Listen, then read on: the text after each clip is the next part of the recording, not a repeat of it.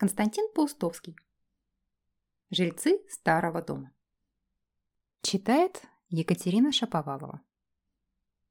Неприятности начались в конце лета, когда в старом деревенском доме появилась кривоногая такса Фунтик. Фунтика привезли из Москвы. Однажды черный кот Степан сидел, как всегда, на крыльце и не торопясь умывался. Он лизал растопыренную пятерню, потом, зажмурившись, тер изо всей силы обслюненной лапы у себя за ухом. Внезапно Степан почувствовал чей-то пристальный взгляд.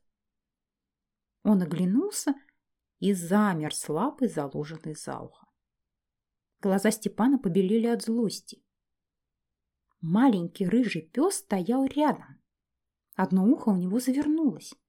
Дрожа от любопытства, пес тянулся мокрым носом к Степану. Хотел обнюхать этого загадочного зверя. «Ах, вот как!»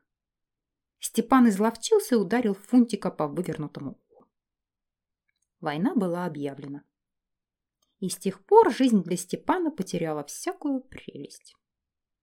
Нечего было и думать о том, чтобы лениво тереться мордой о косяки рассохшихся дверей или валяться на солнце около колодца.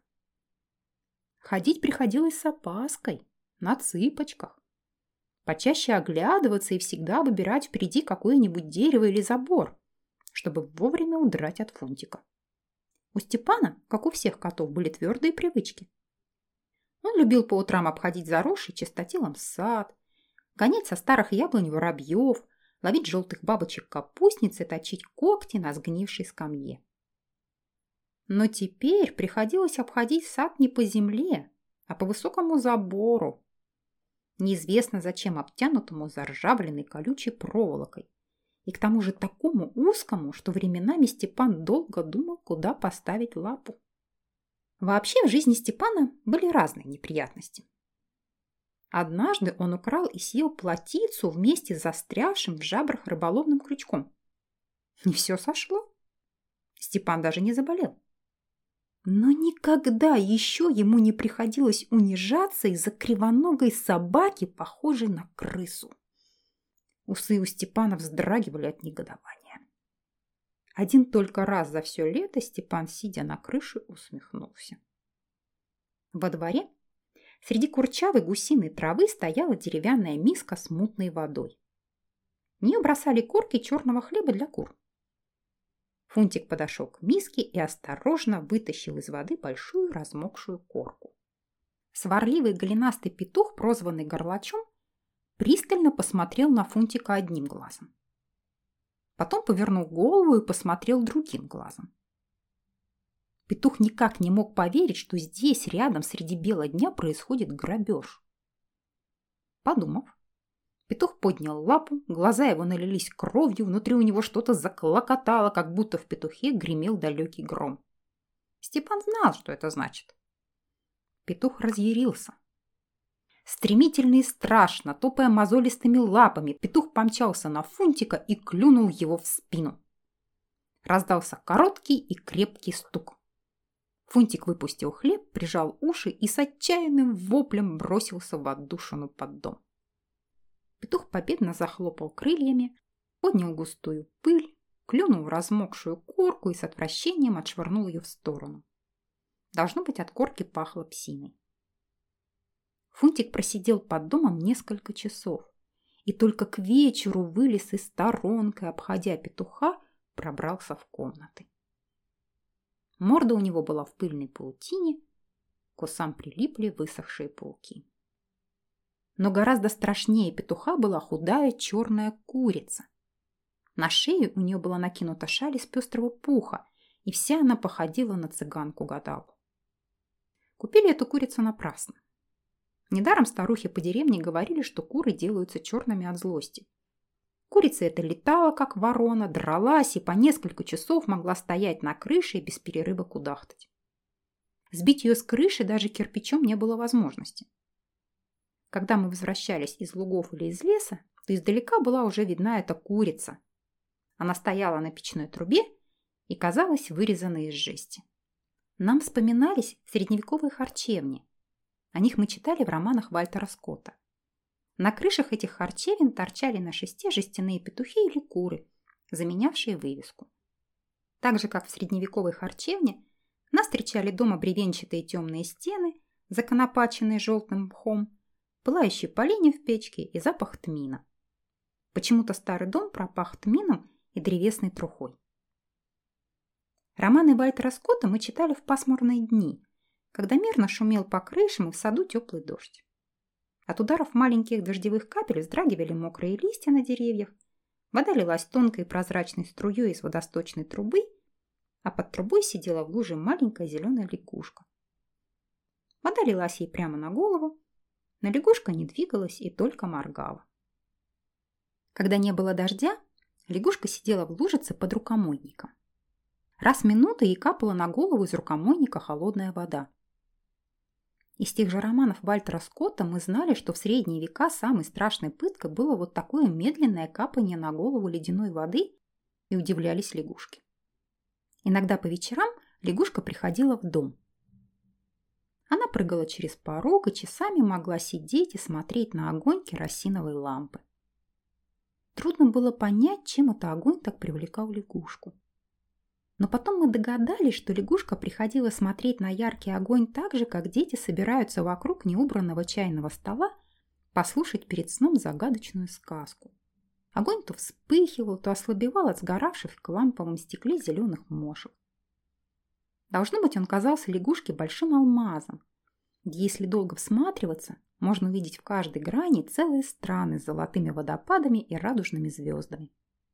Лягушка так увлекалась этой сказкой, что ей приходилось щекотать палкой, чтобы она очнулась и ушла к себе под сгнившее крыльцо. На его ступеньках ухитрялись расцветать одуванчики. Во время дождя кое-где протекала крыша. Мы ставили на пол медные тазы. Ночью вода особенно звонко и мерно капала в них, и часто этот звон совпадал с громким тиканием ходиков. Ходики были очень веселые, разрисованные пышными розанами и трелистниками. Фунтик каждый раз, когда проходил мимо них, тихо ворчал. Должно быть для того, чтобы ходики знали, что в доме есть собака. Были на стороже и не позволяли себе никаких вольностей. Не убегали вперед на три часа в сутки или не останавливались безо всякой причины. В доме жило много старых вещей. Когда-то давно эти вещи были нужны обитателям дома. А сейчас они пылились и рассыхались на чердаке, и в них копошились мыши. Изредка мы устраивали на чердаке раскопки.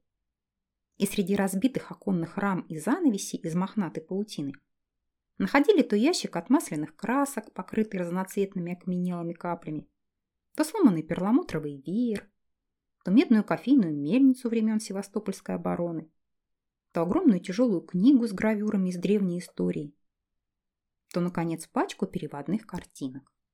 Мы переводили их, из-под размокшей бумажной пленки появлялись яркие и липкие виды Везувия, итальянские ослики, убранные гирляндами роз, девочки в соломенных шляпах с голубыми атласными лентами, играющие в серсо, и фрегаты, окруженные пухлыми мячиками порохового дыма.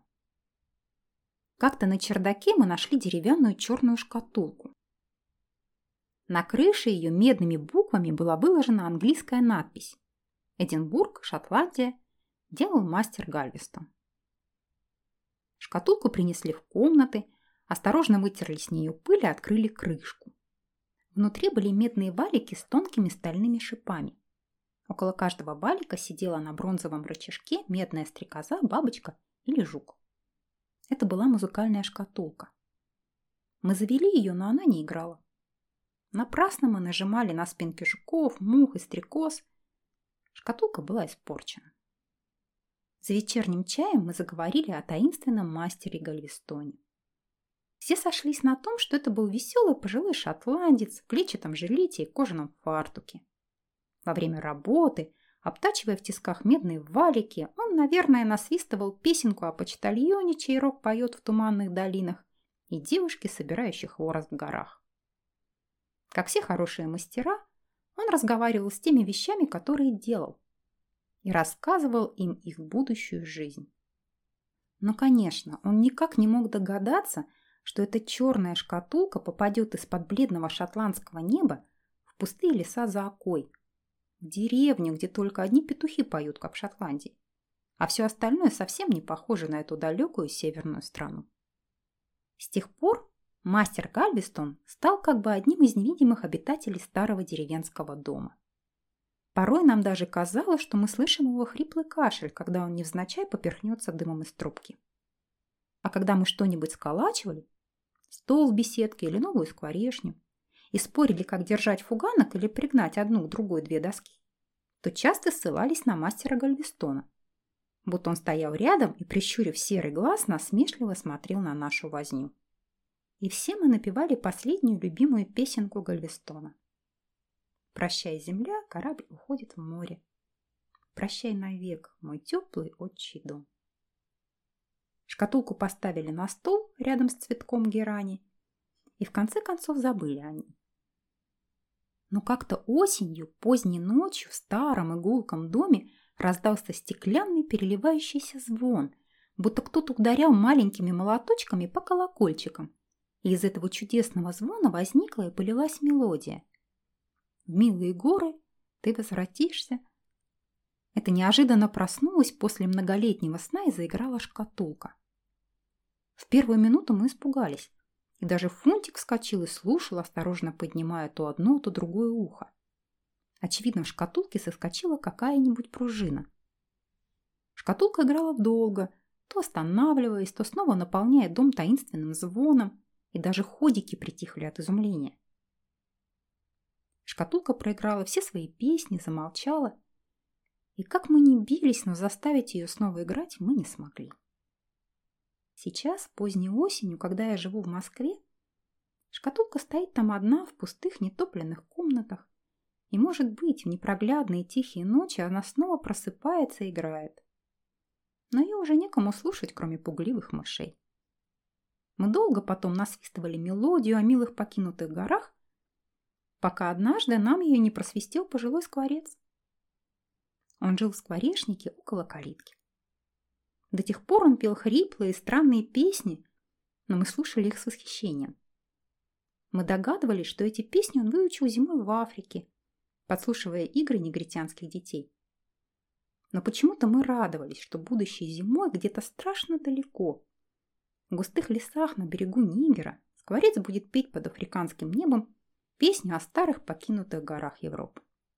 Каждое утро на дощатый стол в саду мы насыпали крошки и крупу. Десятки шустрых синиц слетались на стол и склевывали крошки. У синиц были белые пушистые щеки, и когда синицы все сразу клевали, то было похоже, будто по столу торопливо бьют десятки белых молоточков. Синицы ссорились, трещали, и этот треск, напоминавший быстрые удары ногтем по стакану, сливались в веселую мелодию. Казалось, что в саду играл на старом столе живой, щебечущий музыкальный ящик. Среди жильцов старого дома, кроме Фунтика, кота Степана, петуха, ходиков, музыкального ящика, мастера Гальвестона и скворца, были еще прирученная дикая утка, еж, страдавший бессонницей, колокольчик с надписью «Дар Валдая» и барометр, всегда показывавший великую сушь.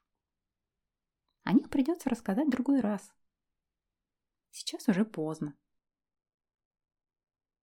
Но если после этого маленького рассказа вам приснится ночная веселая игра музыкального ящика, звон дождевых капель, падающих в медный таз, ворчание фунтика, недовольного ходиками, и кашель добряка Галвестона, я буду думать, что рассказал вам все это?